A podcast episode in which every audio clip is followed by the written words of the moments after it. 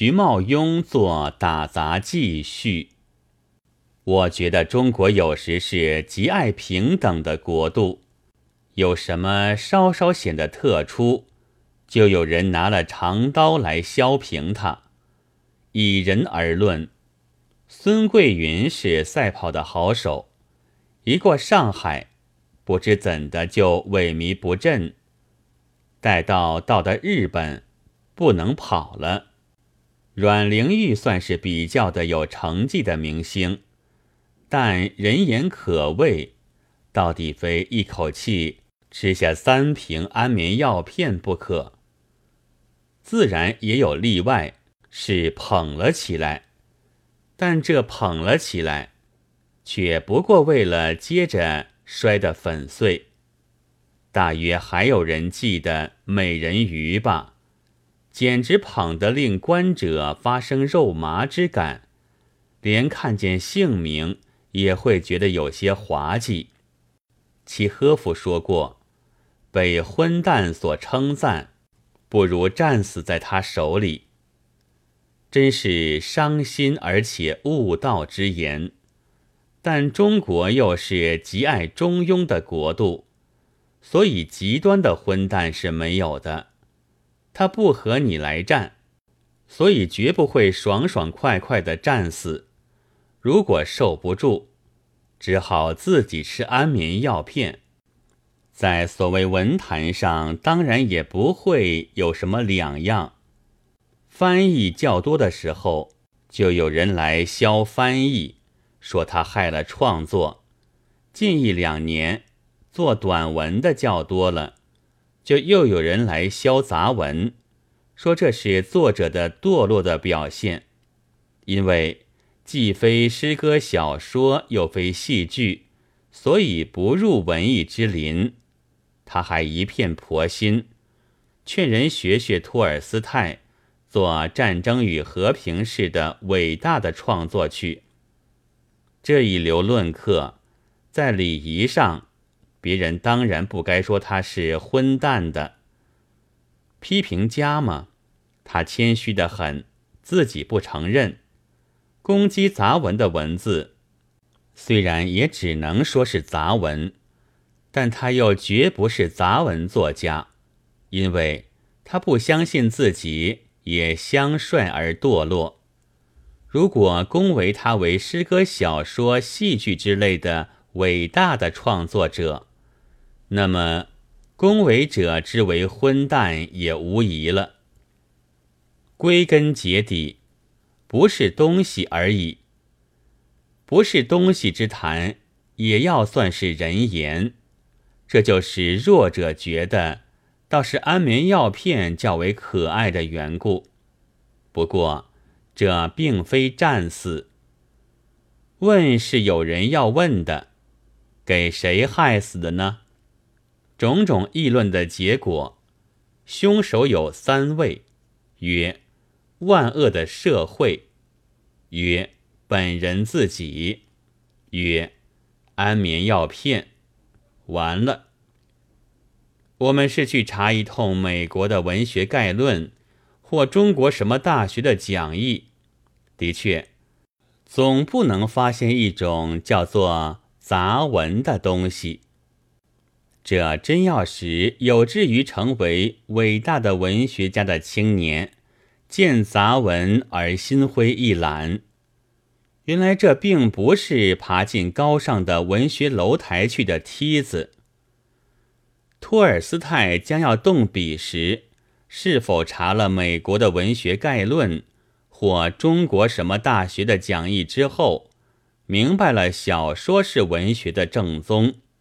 这才决心来做《战争与和平》式的伟大的创作的呢？我不知道，但我知道，中国的这几年的杂文作者，他的作文却没有一个想到文学概论的规定，或者稀图文学史上的位置的。他以为非这样写不可，他就这样写，因为。他只知道这样的写起来与大家有益。农夫耕田，泥匠打墙，他只为了米麦可吃，房屋可住，自己也因此有益之事，得一点不亏心的糊口之资。历史上有没有乡下人列传或泥水匠列传？他向来就并没有想到。如果他只想着成什么所谓气候，他就先进大学，再出外洋，三做教授或大官，四变居士或隐逸去了。历史上很尊隐逸，居士传。不是还有专书吗？多少上算呢？一，但是杂文这东西，我却恐怕要侵入高尚的文学楼台去的。小说和戏剧，中国向来是看作邪宗的，但已经西洋的文学概论列为正宗，我们也就奉之为宝贝。《红楼梦》《西厢记》之类，在文学史上竟和《诗经》《离骚》并列了。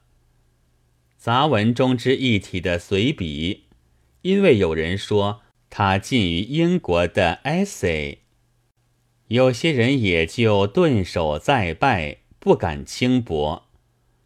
预言和演说，好像是卑微的东西。但伊索和契开罗，不是坐在希腊罗马文学史上吗？杂文发展起来，倘不赶紧消，大约也未必没有扰乱文苑的危险。以古励今，很可能的，真不是一个好消息。但这一段话，我是和不是东西之流开开玩笑的。要是他耙耳搔腮、热辣辣的觉得他的世界有些灰色，前进的杂文作者倒绝不计算着这些。其实，近一两年来，杂文集的出版数量并不及诗歌，更其赶不上小说。慨叹于杂文的泛滥，还是一种胡说八道。只是做杂文的人比先前多几个，却是真的。虽然多几个，在四万万人口里面算的什么？却就要谁来棘手促额？中国也真有一般人在恐怕中国有一点生气，用比喻说：“此之谓虎昌。”这本集子的作者。先前有一本不惊人集，我只见过一篇自序，书呢不知道哪里去了。这一回，我希望一定能够出版，也给中国的著作界丰富一点。我不管这本书能否入于文艺之林，但我要背出一首诗来比一比。夫子何为者？西溪一带中，地游邹氏邑，宅借鲁王宫。叹凤皆身匹，伤林怨道穷。今看两楹殿，有与梦时同。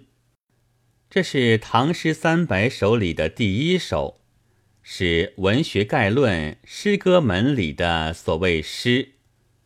但和我们不相干，哪里能够及得这些杂文的和现在贴切，而且生动泼辣有意，而且也能怡人情，能怡人情，对不起的很，就不免要搅乱你们的文苑，至少是将不是东西之流的拓向杂文的许多唾沫。一脚就踏得无影无踪了，只剩下一张满是油汗兼雪花膏的嘴脸。这嘴脸当然还可以唠叨，说那一首“夫子何为者”并非好诗，而且时代也过去了。但是文学正宗的招牌呢？文艺的永久性呢？我是爱读杂文的一个人，而且知道爱读杂文还不止我一个，因为他言之有物。我还更乐观于杂文的开展，日见其斑斓。第一是使中国的著作界热闹活泼，第二是使不是东西之流缩头，第三是使所谓为艺术而艺术的作品在相形之下，立刻显出不死不活相。我所以极高兴为这本集子作序。并且借此发表意见，愿我们的杂文作家勿为虎昌所迷，以为人言可畏，用最末的稿费买安眠药片去。一九三五年三月三十一日，鲁迅寄于上海之卓面书斋。